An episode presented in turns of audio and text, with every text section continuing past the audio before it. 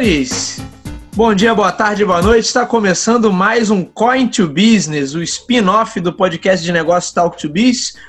Meu nome é Bruno Garcia, sou professor e profissional na área de marketing e business e aqui você já sabe, todo episódio a gente traz um tema novo a respeito do mercado de videogames, traçando aí as grandes estratégias, trazendo os grandes, as grandes empresas, as grandes marcas desse mercado e fazendo uma análise tanto histórica quanto uma análise mercadológica desse mercado fascinante que é o mercado dos jogos eletrônicos. Hoje eu tenho um convidado, meu amigo, né, gravamos já, né, Lira? Mas a gravação, é. por problemas técnicos, a gravação não pôde ser aproveitada. Mas eu trago aqui meu amigo Ricardo Lira, a verdadeira enciclopédia dos jogos eletrônicos, para a gente falar sobre a ascensão e queda da Atari a empresa icônica que fundou o mercado, transformou o mercado de games num mercado fundou milionário. Afundou, né? É, fundou e afundou. Muito bem colocado, Lira. Mas que deu. É, foi a, a, primeira empresa a realmente transformar esse mercado num mercado de cifras milionárias. Isso. E que hoje é uma empresa que. uma marca que vive no coração de todos nós, mas que vive apenas do saudosismo que foi completamente é. apartada desse mercado. É Lira, pena, se né? apresenta aí, Lira. Você que gravou com a gente, mas o episódio acabou não indo ao ar, vai ficar só para os nossos bastidores aí. Se apresenta para a galera. Olha, meu nome é Ricardo Lira e uh, eu tô nessa de videogames desde que eu era bem garoto. Eu comecei até um pouco antes de Atari, porque uh, antes mesmo de saber o que era um videogame, meus pais tinham um telejogo 2 da Filco em casa. Telejogo 2. Uma caixinha de papelão. E uh, eu vi aquela bolinha quadrada sendo rebatida ali, eu não entendi o que, que era. Era a minha primeira experiência de videogame. Não que isso tenha, tenha assim, é, acentuado minha paixão por game, porque na verdade eu não, não, não ligava muito para isso. Mas a coisa foi desenrolando né, a partir mesmo do Atari, que é o nosso tema aqui. Sim, e é, sim. O, é o principal console, acho, de todas as gerações aí, de quem tem no final dos, tá no final dos 30, 40 anos de idade e viveu uma época maravilhosa, simplesmente maravilhosa, não, sem comparação. Sim. É, eu atuo na área de informática, isso não tem a ver com videogame exatamente, é uma outra cabeça. Infelizmente, né, Lira? Mexer com, mexer com programação assim me faz assim sempre querer até pensar em desenvolver jogo, fazer alguma coisa do tipo. Quem sabe eu até faça, né? Já, Quem sabe um dia, né, Lira? É. Pois é. Esqueceu. Você até Garcia algumas vezes, mas assim, é uma coisa que eu tenho que parar, estudar e. É, eu lembro que você fez um. Lembra que você fez um, um joguinho de nave para um beta é, teste para Odyssey? Lembra disso? né? Sim, sim, é. Lembra? Então. É. Então, foi, mas... foi legal, foi legal, foi uma experiência boa. É, assim, então. Bem, bem, eu... bem primitivo, assim, é tipo Space Invaders, mas, porra, tem que fazer muito, muito método ali, muito cálculo. Só uma coisinha básica você já, já sabe o trabalho que dá. Imagina uma equipe mesmo de programação, dos caras que desenvolvem, roteirizam. É, esse, é, esse ambiente é, fantástico. Né? É um trabalho gigantesco, mas eu também tenho esse, essa vontade, Lira, de um dia, quem sabe, atuar mais é, fortemente nessa indústria, né? É muito, é, muito aí não na programação, mas aí com a minha parte de marketing. Uhum. Mas quem sabe, quem sabe a gente a gente entra nessa aí. Bom, Vamos falar de Atari. Você até citou o Telejogo 2, que eu tive um também, na verdade, meu pai teve, e eu foi minha primeira experiência com videogame, foi com esse Telejogo 2, que a gente já pode até fazer o link, que é um clone do Pong, da Atari. Então a Atari começou o, a, a se estabelecer no mercado quando ela lança, na verdade, um arcade, que acho que pode ser considerado aí o primeiro arcade de sucesso, que é o do Pong. Isso. E ela traz isso alguns anos depois, se eu não me engano, entre 72, acho que o Pong é de 72. É, é isso, ele, ele é 75, acho que ele começou a ser desenvolvido em 72. Aham. Uhum. Acho, que eles, acho que eles começaram essa empresa 72, 73, né? Basicamente para fazer o Pong. Sim. E, ele, e o Nolan e o tal de Ted lá, Ted alguma coisa, e É o Nolan Bush ou é o. É o vamos, vamos buscar o nome do Ted aqui na internet ele, eles terminaram em 75 a máquina, né? E era uma máquina feita para as pessoas jogarem em casa. Acho que foi a primeira máquina caseira onde você realmente interagia com os personagens, digamos, personagens, né? Na, na tela. O Magnavox Odyssey tinha feito isso em 72, mas na verdade o Magnavox era, era, era uma luz na tela. Era uma luz na tela, você comandava a luz e, e fazia pontos ali. Dessa Sim. vez não, dessa vez você interagia realmente com, com, com os palitos, né? Que eram os bonecos. Ó, só então, complementando aqui, ó, na verdade, confirmando a tua informação, os fundadores da Atari, o Nolan Bushell, com o Ted Debney, que você falou, estava corretíssimo ali, né? E aí a Atari começa a crescer nesse mercado com o Pong, esse mercado que logo é inundado por muitos concorrentes. Então a Atari ela entra no mercado com o Pong e em pouco mais de cinco anos o mercado norte-americano já está completamente inundado de clones de Pong. Que é até uma coisa é interessante, porque o Pong em si, é difícil pensar se o Pong era um jogo muito simples, né? São... Mas é por isso que teve muito clone.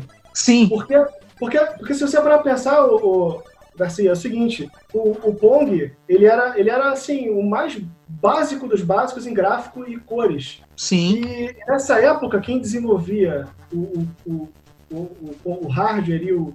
Não sei se o software exatamente, mas era, era engenheiro. Aquilo, aquilo ali era muito simples graficamente. Então, engenheiros produziam aquele tipo de console. Então, quando eles viram que era fácil fazer uma, o hardware, fácil não, né? Assim, quem tinha condição fazia.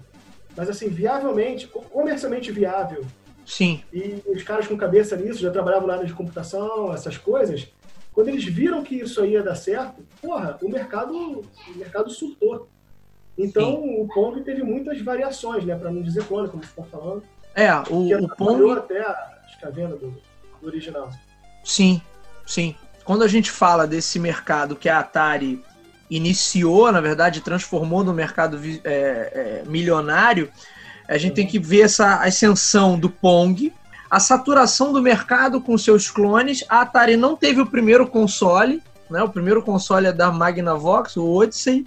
É o Odyssey, isso. Mas que é, era também extremamente simples, então se a gente pegar o Odyssey 1, que aqui, aqui no Brasil a galera só conheceu o 2, né? Que já chegou direto é, o 2. A gente não teve. A gente não teve. acho que nem comercial. Assim, acho que foi distribuído lá nos Estados Unidos. Eu não sei. Eu não sei qual foi a abrangência né, do, do Magnavox Odyssey, mas aqui a América do Sul não passava esse tipo de console. Eu fico, eu fico até impressionado, Garcia, de, do, do telejogo ter ter entrado aqui no Brasil nessa época, inclusive, porque os funcionários da Filco produziram esse, esse console aqui, né? E de uma é, forma assim. É, o, e o telejogo já era um clone, né? O, o telejogo 1 já era um clone clássico é, do Pong. Então, Parece... agora eles fizeram dois, que aí você pode até me corrigir, eu não sei, porque assim, eram 10 canais. Uhum. Assim, o Pong acho que era um jogo só, se não me engano. O Pong da Atari era só um joguinho. Correto. E, e eu não sei assim, eu não sei se foi uma, uma, uma, coisa de versões que eles foram atualizando ou foram colocando mais jogos. Mas o Telejogo 1 tinha três, três canais de jogos e o Telejogo 2 tinha 10 canais. E os caras fizeram de cada canal um esporte, com algumas é, modalidades, né, para dois jogadores e tal. Eu não sei se foi algo exclusivo da Fico, sinceramente falando, porque aquilo ali foi muito bem, muito bem pensado. É, era o. Tanto o Telejogo 1 e o 2 foram lançados aqui no Brasil pela Filco e pela Ford, né? Tanto é, eu tenho. Pela Ford também. Eu não sei se eu te falei, Olira. Eu tenho o. Consegui do meu primo. Meu primo tinha lá o Telejogo 1 e o Telejogo 2. Uhum. Eu tô com os dois aqui em casa. O Telejogo 1 é o clone clássico do Pong, porque ele não tem nem os controles. Né? O Telejogo 2 é já tem o. Né? É embutido no console, não é? é embutido. Controle? Embutido, exatamente, como era o Pong. Né? Não tinha essa concepção do joystick. O controle, porque na verdade era só aquela chave que você girava para a barrinha subir é. ou descer. É, eu acho assim que, que foi eles aproveitaram algum protótipo de um Pong desses, porque assim, controle na verdade o Magnavox Odyssey tinha. Sim. Ele tinha lá coisinho, né? Eu acho que eles pegaram de algum protótipo, de algum Pong desse, alguma dessas versões e fizeram um telejogo 1. E pro 2, eles fizeram uma coisa mais arrojada, né? Com, com controle separado e tudo mais. Sim. Que aí você já tinha uma, uma visão ali ampliada. É engraçado, né? O, o, o comparo o Telejogo 2. Lembra aquela febre dos minigames que a gente teve aqui nos anos 90, que eram todos clones de Tetris? Aí começava com aquele minigame com um jogo, depois com 10 jogos, até que chegou uma versão que tinha 999 jogos. E todos iguais, né? É, não, sempre assim. Sempre tem uma, é. uma empresa lá que dá uma martelada, faz uma programaçãozinha, enfia jogo ali para vender mais. É, Sim. Vira... O Telejogo 2 era um pouco isso, né? Eles eram 10 jogos, mas também pouquíssima diferenciação entre Tinha eles. Tinha muita diferenciação porque o, o, programador não podia fazer mais nada do que, do que produzir um gráfico em forma de cruz e quadrado, né? Você não podia fazer nenhuma curva no gráfico. A Sim. limitação dele era muito grande, você só trabalhava com reta e preenchimento de cor. Sim. Sabe, eram, sei lá, duas, três cores ou quatro no máximo que se usava ali. É muito, muito pouca, é, muito pouca memória ali para você poder produzir alguma coisa. Então você tinha que ser muito objetivo no jogo. Basicamente era esporte. Isso é, isso é o que marcou a primeira geração, inclusive. Era a primeira geração, eu vou. Eu tô com uma imagem aqui do Pong, que é exatamente isso, a ideia do controle embutido ali e por aí vai. Aí, diante dessa saturação de mercado, a Atari, em 1976 para 77, ela lança aí sim o, o, seu console icônico, que é o chamado Atari VCS, né, Video Computer System, que depois é, recebe o, o, o, codinome técnico ali de Atari 2600, mas que aí sim a Atari passa a nadar de braçada nesse mercado. No primeiro momento ali, um lançamento impulsionado, até porque a Atari não tinha grana para fazer o, o, lançamento como eles queriam, então diz a lenda aí que os bastidores ali da negociação que a Warner compra a Atari era justamente para impulsionar esse lançamento e é, que eles viam ali uma puta inovação, né, Lira? A Warner, acho que ela foi responsável pela produção dos consoles. Você me corrige depois, que eu não estou lendo nada aqui, eu tô só de cabeça. A uhum. Warner Communications, acho, ela, ela, ela, ela, ela fabricou, não sei se alguns milhões, alguns, não sei se 25 milhões. É, ela bancou, acho que ela propriamente não produziu, né, porque ela não, não, não tinha essa, essa competência de produzir eletrônicos, mas ela bancou aí, financiou essa produção, esse lançamento.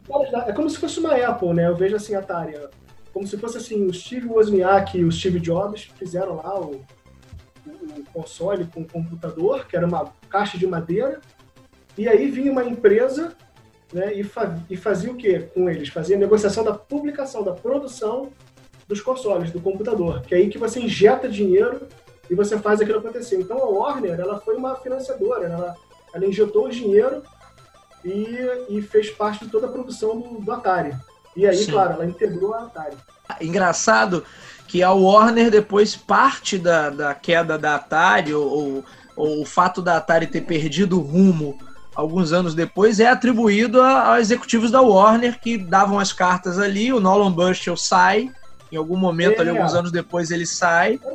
Um e isso é atribuído à Warner, né? É, era um clash ali de mentalidade, né? Porque o, o, Nolan, o Nolan, acho que ele era meio que um liberal, assim, meio. Tipo, faz aí a parada, não sei o quê, tem meio de e tal. E ele, ele, ele era meio assim, ele era um, cabe, ele era um cabeçudo, ele era um cara muito bom pra, pra, pra coisa funcionar. Mas a, a, Warner em si era cheia daqueles executivos muito conservadores, muito meio Sim. burocratas e tal, aqueles caras que, sabe, faziam a coisa para frente, mas, mas havia um clash ali de cultura, parece na Atari, né? Sim. A, a, então, assim, é, o, programador ali era, porra, fumava maconha, fazia um festinho, caramba, os caras eram todos meio que regrados. Então, isso foi um problema na Atari. Muita gente depois ficou insatisfeita, inclusive, de trabalhar lá, porque os caras não reconheciam o programador, não colocava o nome dele nas, nos jogos. Sim, tem sabe? a lendária história então, aí do Adventure, né? Que o é, camarada não, não deixaram ele colocar o, o, nome dele, ele foi lá e deu jeito criando o primeiro é. easter egg da história. Né? Cara, esse foi assim o máximo. E eu vou te falar uma coisa, eu não sabia disso até pouco tempo. Desse negócio do Adventure. Quando eu vi aquela telinha com o nome do cara, eu falei, porra, o que, que é isso? Erro de Adventure? Não, era, era uma tela secreta que o cara colocou lá para quem chegasse ali e visse o nome dele. Sim. Tá sacanagem. É, foda, né? Foda. Tá. Mas vamos falar, vamos falar dos pontos, antes da gente falar da queda, quais os pontos inovadores, Lira, do Atari 2600.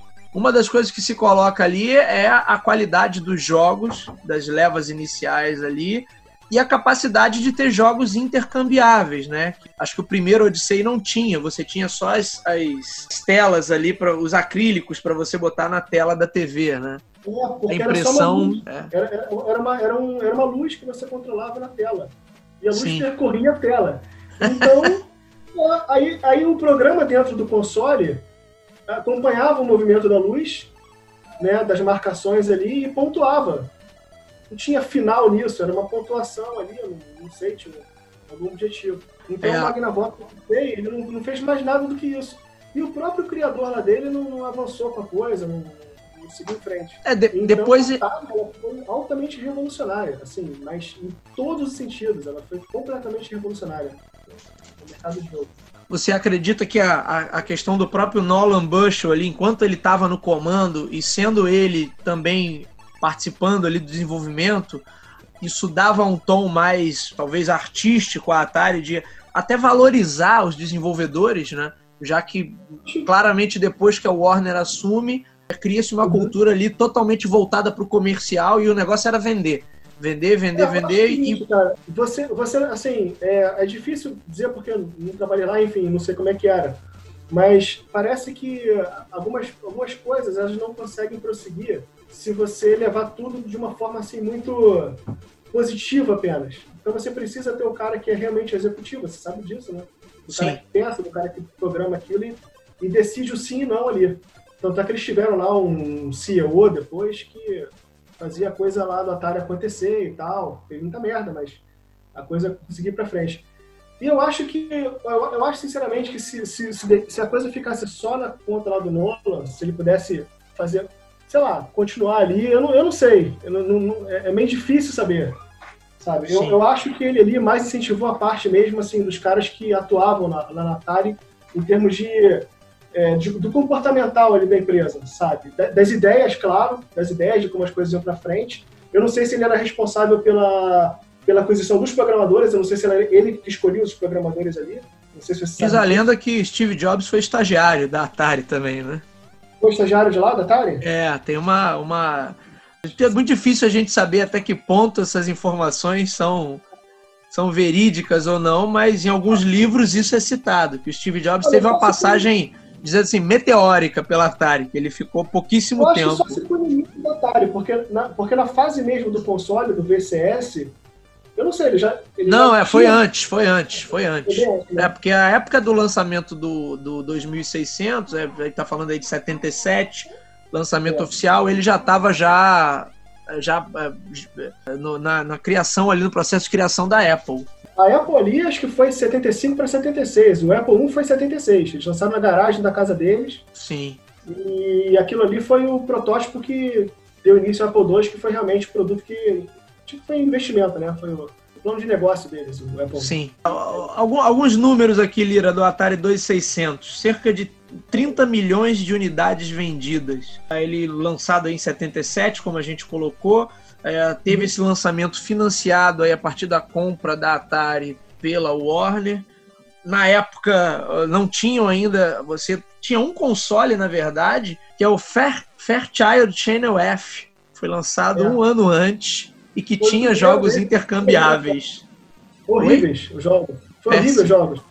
É, foi o primeiro, o primeiríssimo mesmo da segunda geração. O primeiro que forneceu gráfico né, na tela. Só que eu não sei se as pessoas conheciam ele, né? Eu não sei qual foi o. Até que ponto ele chegou a ser conhecido pelo público. A Atari realmente que meteu o pé na porta, acho que foi em outubro de 77. Ela já vinha, na verdade, fazendo feira, né? Ela tinha participado de uma feira lá chamada Summer, Summer Cess, alguma coisa assim, 76. Ela apresentou o modelo dela nessa, nessa feira. E aí, em 77, mais pro final, é que ela passou a vender. Teve alguns atrasos na venda e de tal. produção, né? E venderam. E já tinha lá, sei lá, uns 10, 11 títulos na, na cartela deles. É, e será que esses. Eh, na verdade, sim, a gente falando da, da do Channel F e do próprio Odyssey, é, os pioneiros normalmente acabam tendo esse processo de aprendizado, errando e abrindo caminho para que um outro já venha com uma ideia mais evoluída. Diz a lenda que o fundador da, o criador do Odyssey, ele é, ele é extremamente ressentido, né, com a questão da Atari, pelo fato do Atari 2600 ter acabado tendo tido, ter tido um reconhecimento muito maior que, na verdade, o primeiro console da história, que é o Odyssey. Pois é, mas o primeiro, o original, nem sempre é o mais, é, como você está falando, né, o mais famoso. É, não é, é o que prevalece depois no mercado, né? Cara, o o que prevalece sempre na história é o clássico. O clássico é, é aquele que faz você sonhar com o produto. Então, assim, eu lembro da primeira vez que eu vi o, o Atari, eu vi Pitfall, eu tinha 5 anos de idade.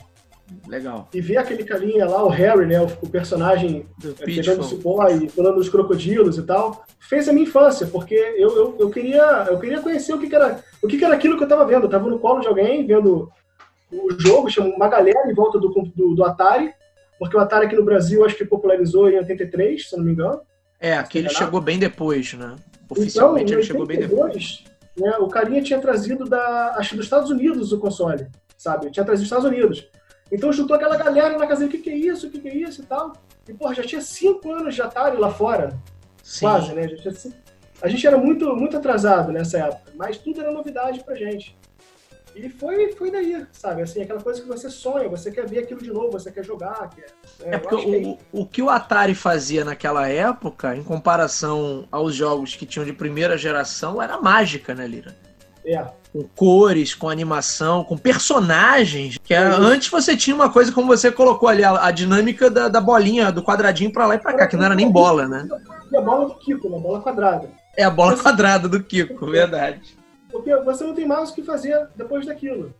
Quando você, quando você tem processadores melhores, com melhores processadores, melhor memória, você consegue então produzir gráficos mais avançados. O que, que é isso? Você consegue, você consegue mais é, alocação de memória para tudo, tudo que você fizer, para gráfico, para cores, para som. Né? Então, a primeira vez que você tem som, apesar de que o Atari não tinha nenhuma trilha sonora exatamente, mas ele tinha, de vez em quando, tinha uma musiquinha no jogo. É, alguns jogos tinham uma musiquinha, por exemplo, aquele Bob vai para casa, como é que era o nome daquele ah, jogo? Nem fala nisso, eu tinha esse aquele jogo. Aquele jogo tinha música, cara. Aquele jogo Bob tinha música. Cara, eu não sei como é que eu nunca dei um tiro na minha cabeça com aquela música. Porque a música se repetia toda vez. Eu falei, imagina o que eu fiz pros meus pais com essa porcaria desse jogo. Nossa. Eu ia ter 17 jogando aquilo, sabe? Porra, o Bob via aquele dia virar todas as cores ali naquele jogo. É engraçado falar esse negócio dos pioneiros, né, Lira? Que eu costumo dizer nas minhas aulas de marketing que é a lógica do irmão do meio, né? Ou, ou do irmão caçula. O irmão mais velho é aquele que vem e luta ali para conquistar todos os benefícios. O irmão que vem depois, ele normalmente já chega num, num território mais tranquilo. Que o, o, irmão mais velho já batalhou ali para conquistar vários direitos. Os pais é. também já passaram por um processo de aprendizado então no mercado é um pouco assim, o pioneiro acaba bancando um pouco o irmão mais velho, né? Nada se inventa no mercado, você sempre pega algumas coisas para você se reinventar, aproveitar aquilo que já foi produzido. Ah, ah, ah, o chip que as empresas compram é, é o coração de todo investimento que eles fazem, porque se você reparar, tudo é baseado no preço de um chip novo. A Atari, quando ela começou a, a, quando ela começou a, quer dizer, um dos atrasos da Atari, na verdade, foi porque o preço do chip que eles iam comprar era caríssimo, era um tal de 6508, alguma coisa assim. Eles estavam esperando a MOS Technology, que era a empresa que ia fazer chip, baratear o custo.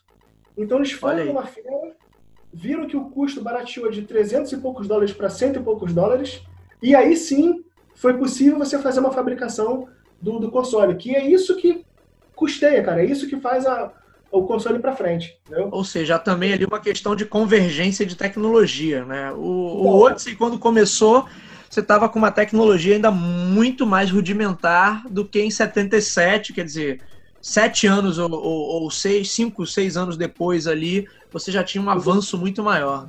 É, mas assim, para o mercado que não tinha nada, você nunca tinha colocado nada, nunca ninguém tinha colocado nada na tela da sua TV, Sabe, o Odyssey poderia ter sido assim. Ele foi, de certa forma, revolucionário, porque não existia videogame, né? Sim. Só que. É, o, só que tem uma coisa: existia o arcade.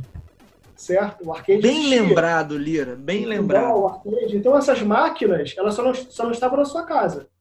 Mas elas existiam. Então, você conseguia ver um joguinho de nave, alguma coisa assim. Sim. Certo? Então, você, assim, de certa forma, tinha uma defasagem, porque você não estava jogando na tela aquilo que tinha numa tela lá fora, né, no, arcade. Tá? É, de certa maneira, Lira, até pegando esse teu gancho, a gente pode associar também o sucesso do 2600 com a, a efervescência ali do mercado de arcade, que você está falando final, final dos anos 70, ali, início dos anos 80, você está falando talvez do ponto máximo ali de ebulição do mercado de arcade, né? Quando você começa a ter grandes empresas produzindo para arcades, começa a ter grandes clássicos.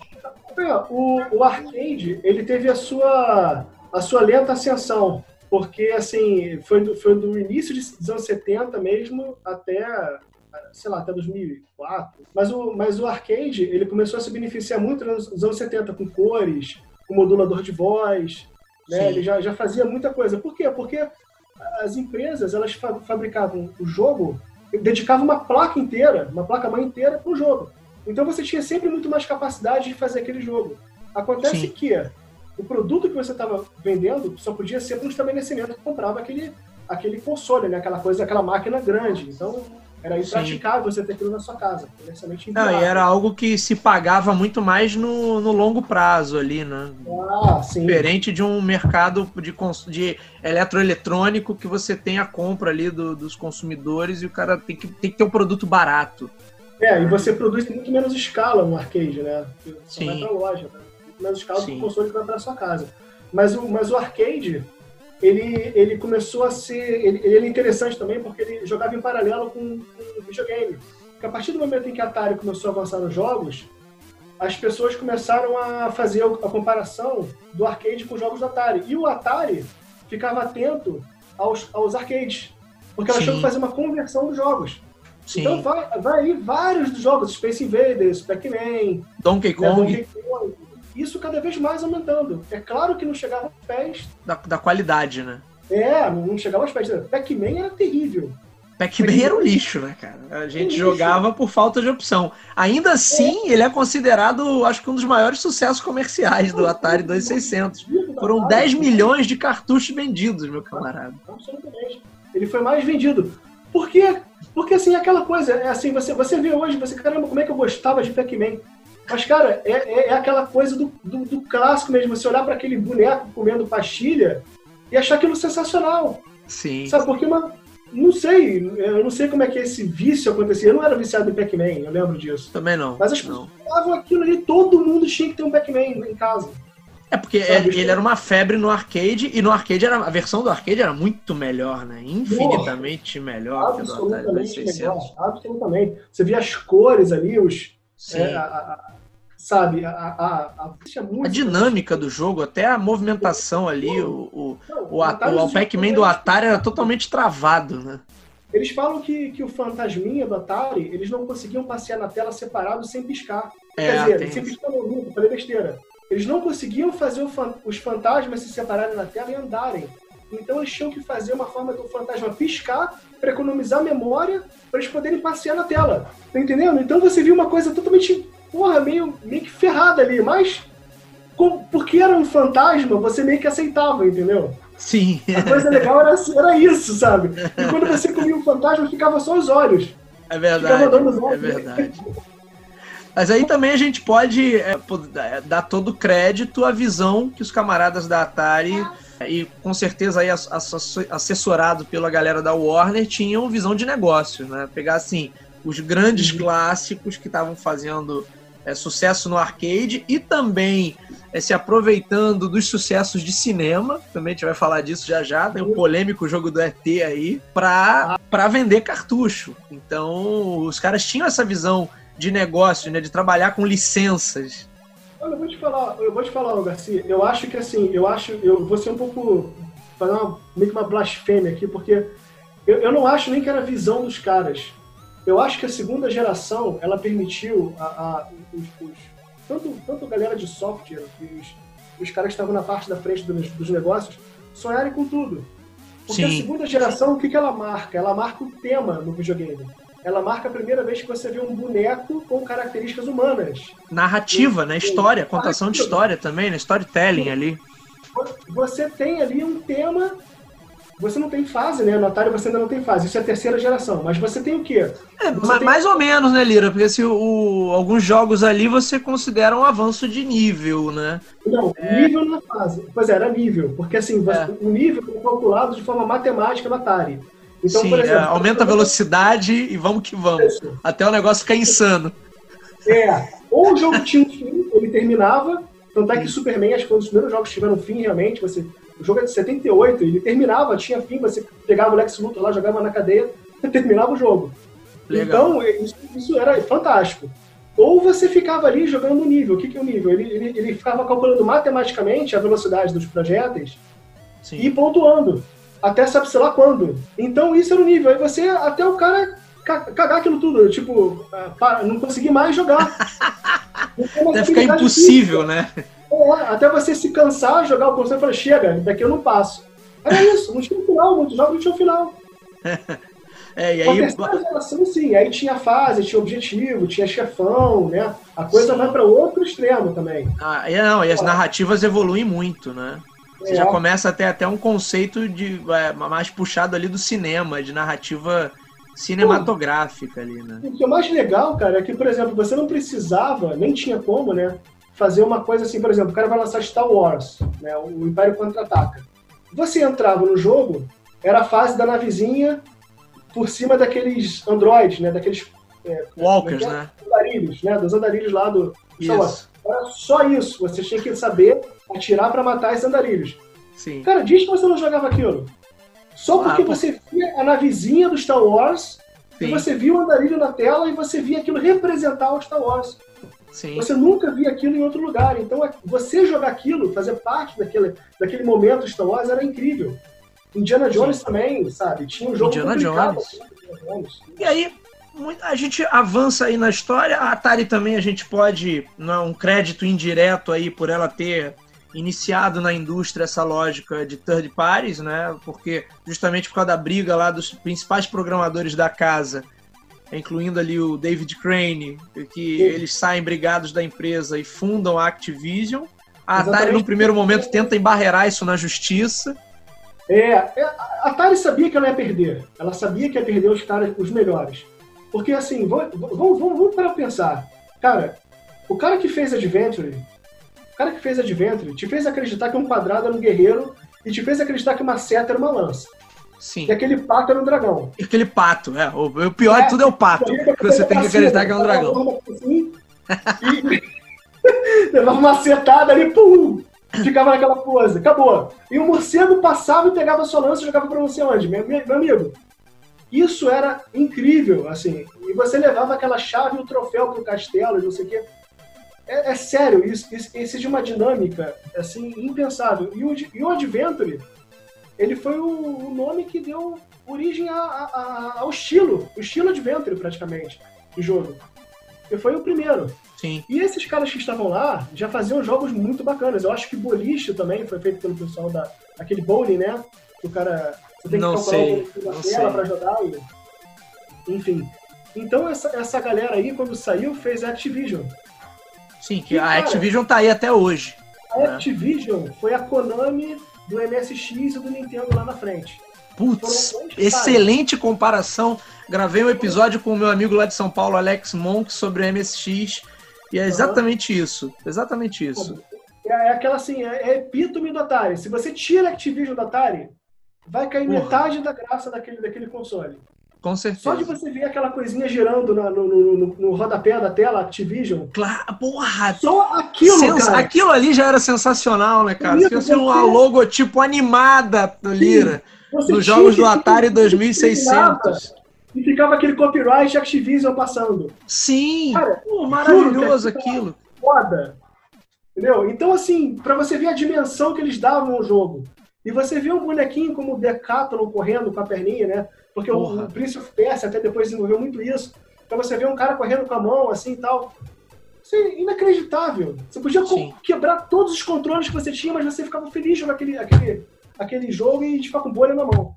Sim. o, a, gente pode, a gente poderia destacar o controle também original do Atari 2600, porque vamos combinar, o controle era ruim para os padrões que a gente tem hoje. Mas ele era capaz de fazer ali algumas, alguns movimentos sensacionais, inclusive movimento na diagonal, né? Apesar de é. ser aquela alavanca, mas em vários jogos você conseguia pular, é, ou subir com um boneco de um bloco de uma plataforma para outra, com ele indo na diagonal, não reta, de forma reta para cima. É. Então, ah. aquele controle era rústico, mas tinha seus méritos só tinha um botão, então você não tinha muito o que fazer, assim, o boneco ele não tinha muita um boneco só ele não tinha muita ação, como depois Sim. você via nos outros consoles com dois botões, né? Os bonecos começam a ter tiro, pula, não sei o quê. Você tinha uma limitação muito grande. Então, Sabe o que eu tava jogando outro dia? Ô Lira, sabe o que eu tava jogando outro dia? Berserk no emulador aqui. Ah, é, e, oh, porra, é, é foda você dar um tiro no robô na diagonal. Você chega na ponta da parede, assim, na quina, e manda um uhum. teco na diagonal e acerta o robô. Não, legal é quando é você passava de uma tela para outra, já tinha o robô na sua cara. Aí você Sim. não para aí tomar um tiro. É, é, isso também era, era a dinâmica do aleatório ali, que, que às vezes te. Mas, mas era uma coisa talvez mais realista, né? Mais próxima da vida real, né, Lira? Pois é, não, você estava lá longe. Porra, Berserk, cara, você jogava horas aquilo, horas. É. Tava lá longe, daqui a pouco batia sem querer na parede, ficava puto pra caramba, ficava, dava naquela eletrizada, né? Sim, um jogo sim. simples, cara, mas tão bom aquilo. Ele mudava só as cores e a posição dos robôs. Sim, verdade. É. E, e aí, Lira, a gente tem, início dos anos 80, o mercado começa a ficar mais complicado. Você tem Mattel com o seu Intellivision, é, Coleco com o ColecoVision, o mercado de computadores aí começando a fervilhar, de computadores domésticos e muitos com uma pegada ali muito voltada para jogo também e até consoles mais poderosos, né? O Intellivision e o ColecoVision claramente é. eram mais poderosos em termos de gráficos do que Atari, o Atari 2600. Eu imagino o que seria do Intellivision se ele nascesse junto da Atari. A Atari estava ferrada. Porque, assim, mal dizendo, né? Porque não sei como é que ia ser, mas o Intellivision, se você. Você pega o soccer da Atari, joga o uhum. soccer da Atari, você vê lá os bonequinhos tudo de cima, aquele campo chapado. Famoso jogo de futebol que o cara, se ele atravessar por um lado, ele sai de volta no outro lado. É, é quando os corriam todos juntos, né? Com alguns futebols que existiam no Atari. Eram, no, é, no Odyssey tinha um desse. É, terrível. Então, o Soccer, ele era, digamos assim, o primeiro bom jogo de, de futebol que tinha no Atari. Quando você colocava o futebol no Intellivision, é, eu te mostrei isso uma vez, eu acho. A visão do campo era isométrica. Sim, verdade. Impressionante. O gol Incrível. e tudo era isométrica. Você me e falou naquela primeira gravação que a gente fez, que, que, que se perdeu. Ah, poxa. Falou desse exemplo, sim. Bom, e outros jogos também que você viu uma certa profundidade gráfica e uma mudança ali, umas, umas sombras, assim, que você fala, pô, o Intellivision tinha uma qualidade muito boa, muito boa mesmo. É, o Intellivision é que já tinha um, um processador ali de 16 bits? Acho que sim. O Intellivision ele já tinha um, um processador, um, um, microprocessador de. usava um chip de 16 bits, né? Só que naquela época não, isso não era uma, um ponto ali na, a ser destacado pelo marketing como um ponto de competição. Mas acho que a gente é, tem o, o, primeiro videogame a usar um chip de 16 bits é o Intellivision, cara. Não foi o, o, o PC Engine da NEC lá no Japão. não sabia disso não. É. Por isso, deve ter sido por isso que eles conseguiam certos gráficos. Acho que eles nem conseguiam atingir a capacidade de um processador desse na época. Possivelmente não, possivelmente não. Era subutilizado. Cara, você chegou a conhecer a Television? Chegou a... Uh, nunca toquei um, já vi assim, em feiras, né? Exibindo e, e emulador. Eu, pesquisas eu no YouTube, vez... documentários. Eu tinha, um, eu tinha um amiguinho de prédio que ele tinha um Television. Era o único, a única vez que eu joguei Television na minha vida. Eu ia pra casa dele e lá estava aquele controle com, com tecla, né? Porque uhum. a tecla era engraçada, ela não funcionava para porra nenhuma a não ser jogos de cálculo, alguma coisa do tipo. Uhum. Mas fazia aquilo como se fosse um telefone do futuro, ou algo Sim. próximo de você. Tudo que era próximo de digitar parecia computador.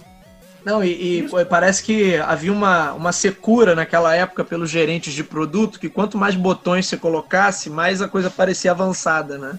É, tipo Odyssey, você via aquele console lá cheio de coisinha para digitar, o que, que você ia fazer com aquilo? Nada. Nada. Então, que escrever pra quem? Mandar e-mail com aquela, com aquela porra? Ia fazer uns cálculos ali que tinha, programas bem básicos, de, de matemática básica, e acabou. Calcular Sim. lá, o, sei lá, o jogo da tartaruga, umas porra lá que não, não fazia nada demais. Então aquilo ali mais fazia você crescer os olhos, né, quando criança, mas não servia pra nada. E o, e o, controle do Intellivision não era tão bom. Agora os jogos, cara, quando eu jogava assim, realmente foi assim, fantástico. Eu, eu queria até ter um Intellivision na época. Fora da curva, né? Eu já tinha um Atari. É, é. Aí não tinha como. Não, na verdade não ia trocar o Atari por nada. O Atari é. Até 92 Atari.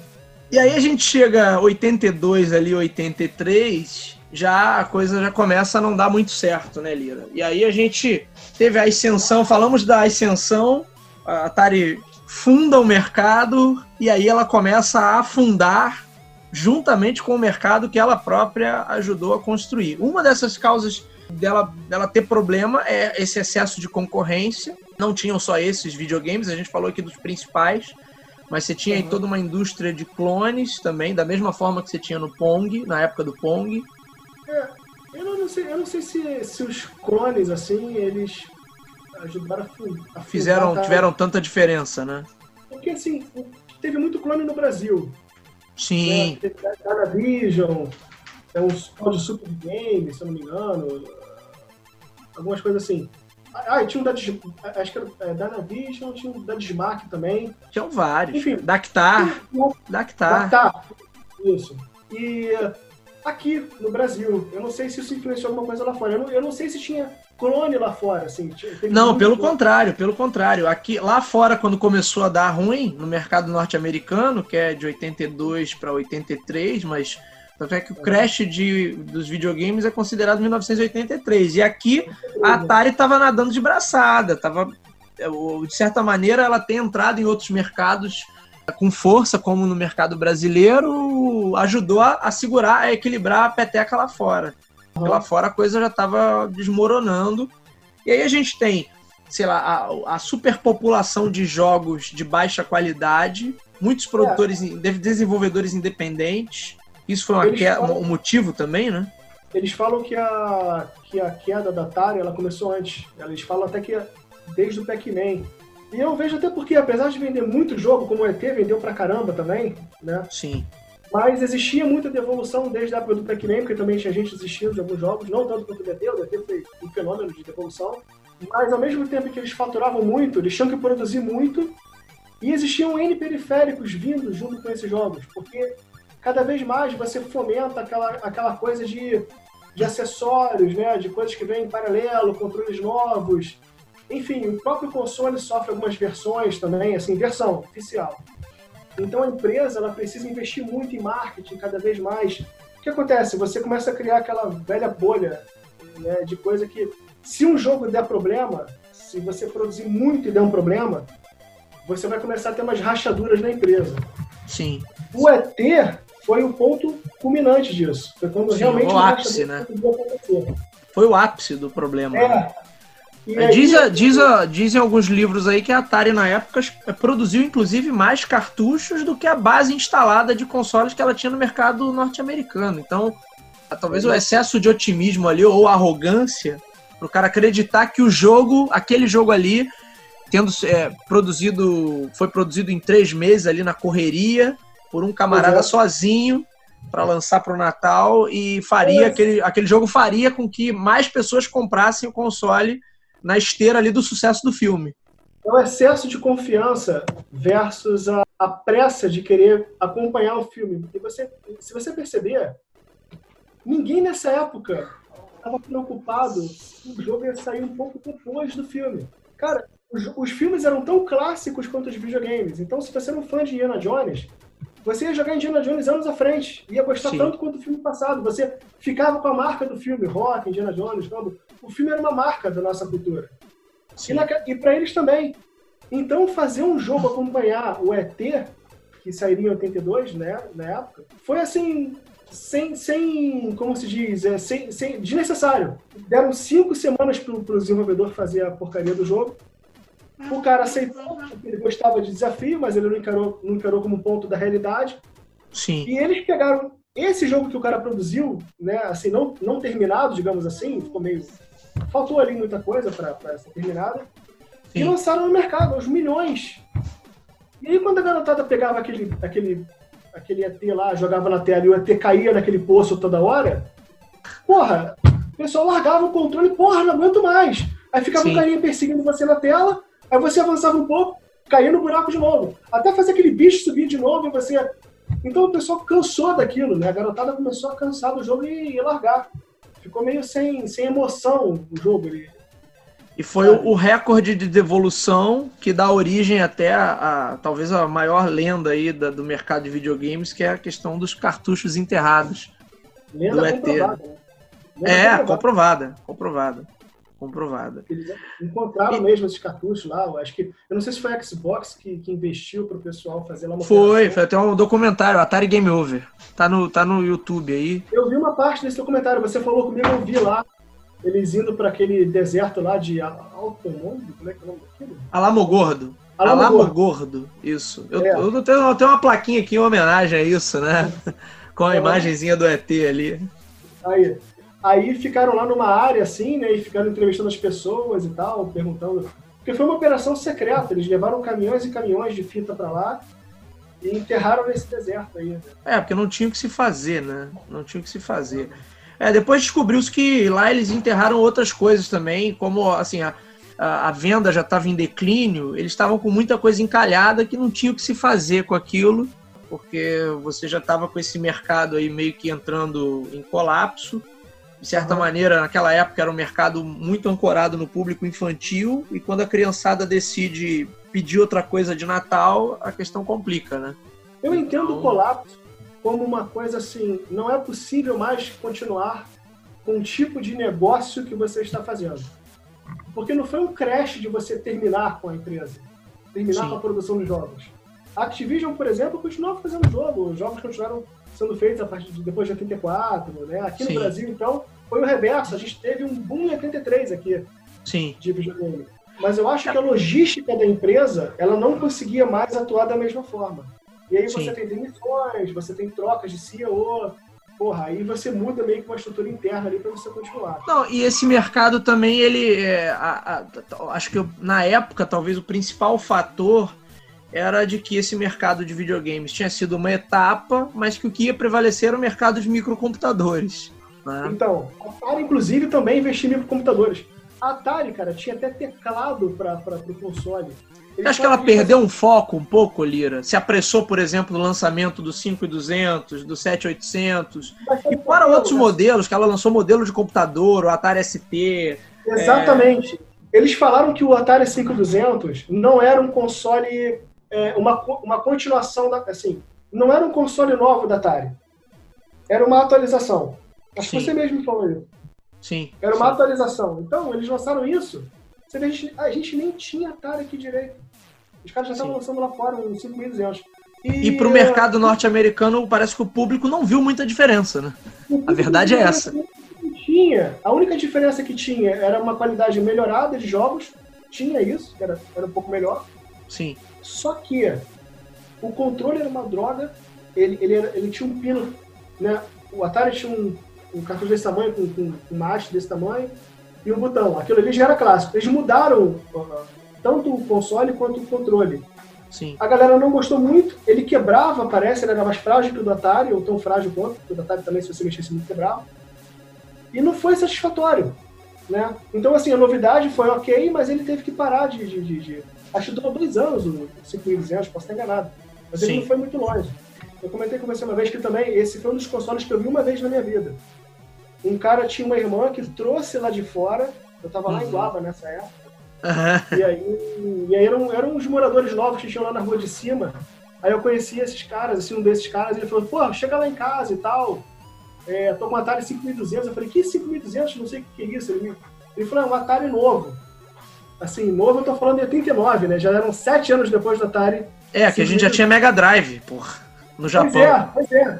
Mas era novo porque assim, eu falei, pô, mas que, que, que Atari é esse, cara? Eu vi lá aquele console, né? E, e aí eu vi lá Montezuma's Revenge, o River Raid novo. Eu falei, pô, não é fantástico, mas é interessante.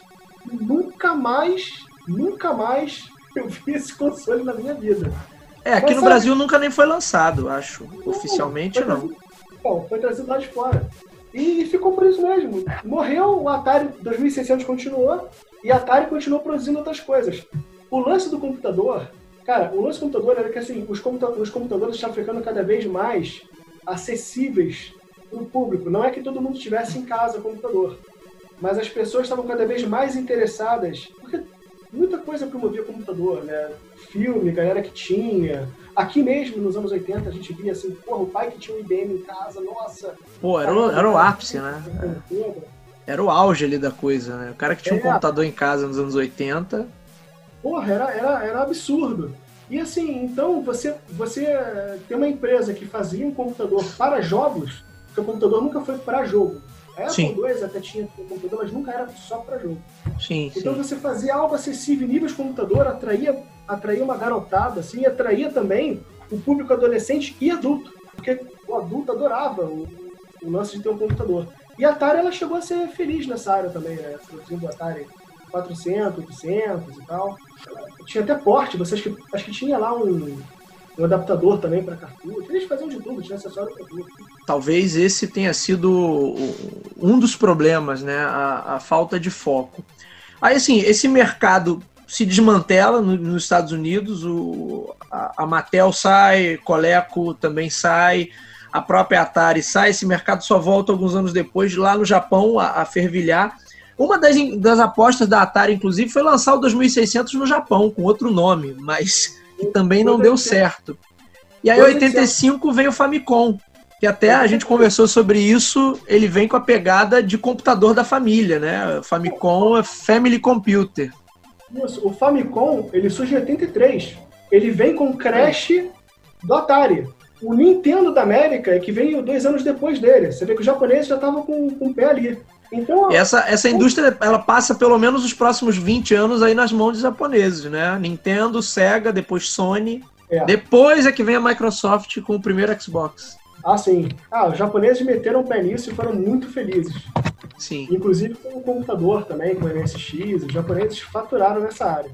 Bom, isso é outra, outra, outra história. É, outro, outro programa.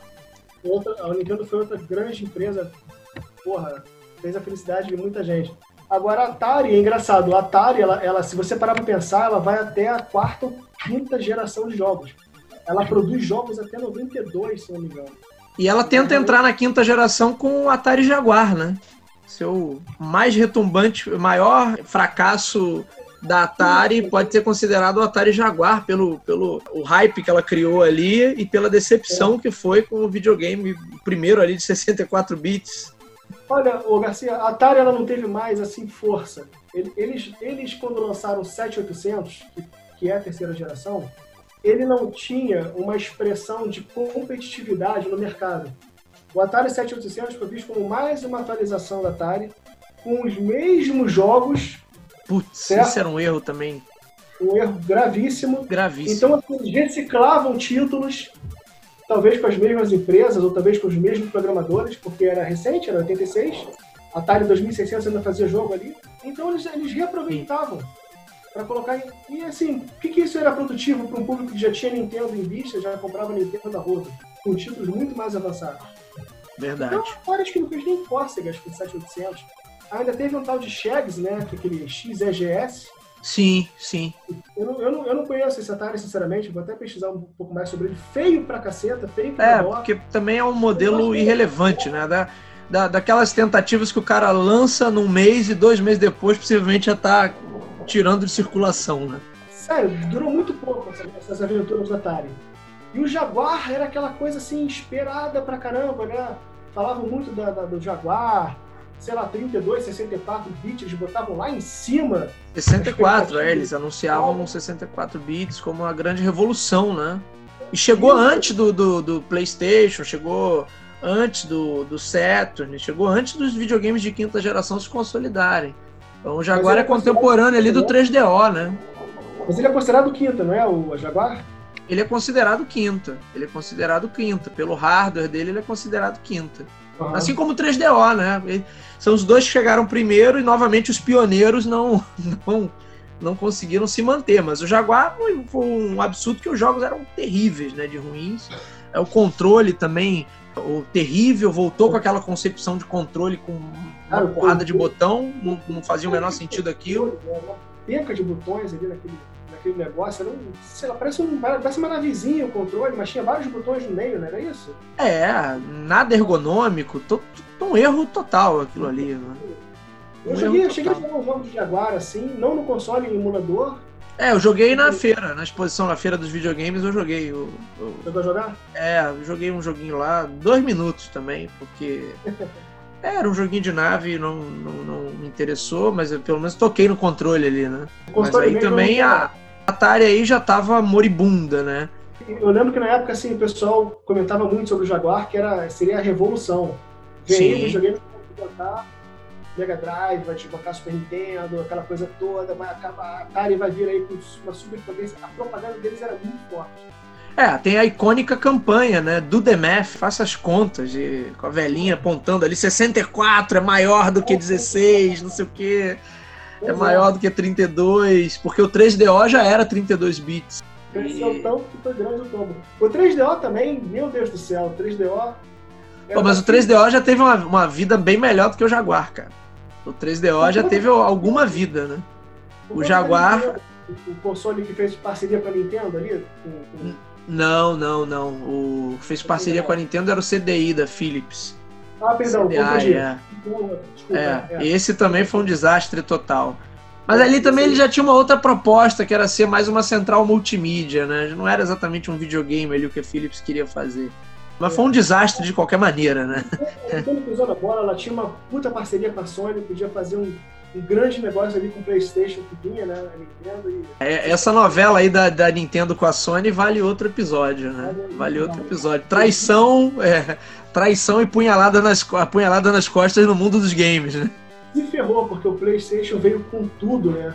Ganharam um mercado absurdo com CD e tudo mais. Pô, a galera faturou. É, e até hoje, né? A Sony domina esse mercado. Cara, o PlayStation é tão bom que, assim, eu tenho PlayStation 3 e eu não, eu não vejo que eu, eu não vejo que eu não. O dia que eu vou largar aquilo, entendeu? Eu ainda jogo muito aquilo. Lira, pra gente fechar. Legado da Atari, Lira. E aprendizado com, com, com os erros e acertos da Atari. Olha, aprendizado com. Mas você tá falando em termos de quê? De, de- da própria empresa? Do que, que eles. É, e do que, do, do que ela contribuiu, né, para esse mercado, porque as contribuições foram muitas também, né? Até com os erros que ela cometeu, ela contribuiu bastante, de certa maneira, pro aprendizado, né, da galera. Não, com certeza. A própria Nintendo tinha uma política super restritiva com os jogos porque ela não queria repetir a mesma merda que a Atari tinha feito em relação aos seus jogos. Não, todos eles. Mas assim, eu acho que a Atari, cara, ela foi, ela, assim, no- de um modo geral, ela foi feliz em tudo que ela fez. Porque tanto em termos de empresa pessoal, você vê, é, é, é, até mesmo essa, essa distância entre programadores e executivos que tinham lá, né? Os programadores eram mais tranquilos e tal, tinham mais. Tinham, re- era, era como se fosse uma Google depois. Acho que a, acho que a Atari foi a primeira empresa que, investiu em programadores que ficassem mais à vontade lá dentro. Né? E rolava muita merda lá também. Mas Sim. os programadores falam isso, que a Atari, assim, os caras chegavam lá, já tinha gente fumando maconha e querendo compartilhar com você. É bem liberal, mas, parando para pensar, esse era o campo das ideias, certo? Assim, por mal também, os caras loucas ali dentro. Os caras alopravam, literalmente, né? jogos pirados, mas era por causa disso mesmo, é verdade. Então, assim, se você para pensar, é, de todas as formas possíveis, sabe? A Atari, ela, ela- se não fosse por ela, as pessoas não enxergavam o grande mundo de possibilidades que isso é. Sim. A Atari que abriu esse portal, vamos dizer assim, né? A segunda geração foi a fábrica dos sonhos de toda uma geração. E até hoje, não- a gente não, não esquece, né? A gente pega um emuladorzinho, alguma coisa assim, ou compra mesmo um Atari, né? Como muita gente faz, e joga. Eu, eu, eu tenho aquele aqui que ainda não botei, não consegui botar pra funcionar, Lira, mas Pois é. ainda vamos jogar esse Atari aqui. Isso é um, sabe, isso é uma coisa assim incrível. E até mesmo jogo que você nunca terminava, você pega ali pra ver de novo até onde você vai, sabe? É, é- é uma coisa impressionante. E a jogabilidade Claro, né? de muitos desses jogos continua boa, né, cara? Tem- tem- você pega vários desses jogos e ainda tem uma baita jogabilidade, isso que é impressionante. Cara, até a galinha atravessando a rua, Freeway. a galinha mexia, né? ela, ela atravessava de um ponto a outro só desviando de carro. Só de você ver a galinha tomando porrada e descendo, sabe? Você vê, cara, fantástico, sabe? Você vê aqueles pescadores na água ali, com aqueles peixes, e você vai e desce com aquela. Os, os caras não se moviam, só tinha um tubarão na água, fishing derby aquele jogo. Aí você via, Sim. descia, pesca, e quanto mais fundo você fosse com a vara, pegava o peixe e ganhava mais pontos. Olha, olha só o que você jogava. É, Agora, olha só o que te interessava na época, entendeu? jogo de pesca, né, Lira? duro, ficava girando aqueles dias lá e você queria ganhar um troféuzinho. Então, o objetivo de você ter mais pontos ou chegar mais longe era o que fazia você ser conquistado pela, pela, pela dinâmica desses jogos, né? Que raramente terminavam. E, e, e, e claro que isso aí foi a, a, base principal dos jogos de terceira geração. Cara, teve muito jogo de terceira geração que não chegava nem nos pés do jogo da Atari, às vezes, por mais que o gráfico fosse melhor. É, no, é, evoluíram no gráfico, mas esqueceram do básico, né? Que é a jogabilidade, a, a diversão ali. Alguns jogos, eram, alguns jogos eram simplesmente ruins, mas isso depende muito de como você dispõe o jogo para o público. Sabe? Claro que a geração muda, a cabeça muda e tudo mais. Mas ninguém vai esquecer do guardinha lá perseguindo o bandido no supermercado. Quem Com certeza. Case, Case Keepers, né? Assim. quem começou a inventar esses jogos? Sabe entendendo o que eu tô falando? Porque assim, os primeiros jogos eram jogos mais militares, jogo de esporte, era sempre assim, né? Militar e esporte. Mas... Que era é o quadrado que serve tanto como tiro quanto para bola, né? É. Por quê? Porque, a probabilidade, porque o jogo era, era feito muito, muito matematicamente. Depois é que vieram os gráficos. Eu acho que a Activision foi que mais incentivou a ter gráfico ali. Porque era Sim. muito paredão, né? Era Sim. paredão berserk, era paredão de labirinto, era tudo muito reto e, e quebrado. Aí você tinha ali dentro os tanquezinhos correndo para se combater, e raramente você via um gráfico mais avançado que fazia uma diagonal. Não, são, realmente você tem razão, são os caras que startaram esse processo criativo né, dentro dessa indústria. É muito mais do que você está assim, fazendo empresas de terceira geração aprenderem. Você, na verdade, você é toda a base de aprendizado deles. Eles partiram de você. Eu não vejo, eu não vejo, sabe, partiram de você. Se não fosse Atari, não ia ter terceira geração nos jogos. Estou sendo exagerado? Sim, mas. Não, mas eu acho que você está correto, porque outras empresas não se desenvolveram no mesmo nível. E as que se desenvolveram, se desenvolveram porque eram concorrentes diretos ali da Atari. Quem de, quem de segunda geração quem, que empresa de segunda geração competia com a Atari, se não, sei lá, a Coleco? Não sei, Coleco é de segunda geração? Coleco é, Coleco Vision, segunda é. geração. E o Intellivision também. Agora, é, mas a Atari sempre dominou, com o 2600 sempre foi o principal, campeão de vendas, nem se compara. Agora, Fair Shield, é, Odyssey, Odyssey 2, aquilo era terrível. Tosco, é, tosco. Aquilo é muito ruim. É, assim, a propaganda era maravilhosa, aquela caixa da Odyssey, com, aquela, com aquele logo, aquela coisa colorida vindo até vocês, futurista, aquilo ali, encantava qualquer criança. Agora, botava um jogo ali dentro e começava Nossa, a ver, é aqueles gráficos, meu Deus do céu, era terrível aquilo. É, eu joguei o Odyssey. Tinha um colega que tinha o Odyssey 2. É, tinha algumas pessoas que conhecia que tinha. Não se comparava, realmente não se comparava. E quando eu começava a jogar, eu falei, porra, isso é o Odyssey? Cansava. Você jogava aquilo ali. O Atari era muito melhor, o 2600 ganhava disparado. Olha, muita história com o Atari, campeonatinho, caixas de sapato de fita na Sim. casa de fulano, caderninho de pontuação dos jogos sabe? Fechava a cortina, deixava aquele meio breu e ficava ali com um caixa de bicho, comendo e jogando aquilo, tomando Coca-Cola. Era Cara, isso, a... né? Uma noite feliz, né? noites também, dependendo. Era dias felizes. Atari foi muito, muito assim. Porra, não tem nem que não tem nem o que dizer. Muito bem, Lira. Muito obrigado aí por essa participação, Lira. Incrível essa gravação. Bom recordar os bons tempos da Atari e do Atari 2600. Lira, quero te agradecer aí pela, por esse programa. Vamos gravar mais, vamos com certeza. Bom, senhores, esse foi o Coin to Biz de hoje. A gente falou aí da ascensão e queda da Atari, os principais erros, os principais acertos do ponto de vista criativo, do ponto de vista do marketing, de estratégia, seus competidores, você que quer acompanhar o Coin to Business já sabe, a gente está nas principais plataformas de podcast. Quem é usuário Apple no aplicativo de podcast do iPhone, quem é usuário Android no aplicativo do Google Podcast. Se você está acostumado a ouvir pelo Deezer ou pelo Spotify ou diretamente no Anchor, também estamos por lá. E se você está curtindo esse conteúdo, curta, compartilhe para fazer esse conteúdo do Coin to Business chegar a mais amantes dos jogos eletrônicos para que a galera participe desse papo e com a gente. Lira, deixe seus recados finais aí, um abraço para a galera, que nós estamos nos despedindo. Pessoal, obrigado aí pela oportunidade, Garcia. Tamo junto, é... Lira. Olha, só um recado. Quem não viveu Manda. essa época tem muita pena. É verdade. Aliás, quem não viveu os anos 80 para 90 de videogame perdeu assim uma a lifetime, né? Como dizem os americanos, a lifetime. Verdade, Porque verdade. São, você, como criança, aproveita tanto aquilo, né? Você gasta tanto tempo naquilo, ao mesmo tempo você brincava de outras coisas e, e isso faz parte da, da, da nossa vida. Depois é que a gente vem a conhecer realmente como funciona a história, como funcionam as coisas. Hoje todo mundo é tão empolgado com isso. Você vê os caras de 40, 50 anos dedicando vídeos e vídeos falando da história. Hoje você tem livros sobre isso. Né? Então as pessoas assim passaram a vender conteúdos fantásticos, né? audiovisuais de Atari e, games do tipo. E, e, e, esse console assim realmente é a, a base de tudo. Sabe? Tudo fruto dessa época. E, e, e, quem, quem vai jogar hoje em dia vai ver que é uma porcaria, gráficos terríveis, né? É, é, a visão das coisas como é hoje em dia, claro, isso muda muito. Mas quem tem uma mente aberta assim e puder ver o que é o Atari hoje, vai ver que realmente como a coisa evoluiu, como isso revolucionou uma, uma geração inteira. Sim. É, no Brasil aqui a gente conseguiu pegar uma época depois dos americanos, é claro, anos depois dos americanos, mas a gente não sofreu nada, a gente foi sabe, em frente com isso, depois com o Nintendo, Master System da vida. Fenomenal. Época boa, né, Lira? Época boa. É, eu tive Atari de 83 a 92. Eu fiquei quase 10 anos com Atari e aproveitei ao máximo, até o ponto em que eu tive que encostar e vender. Né? Muito bom.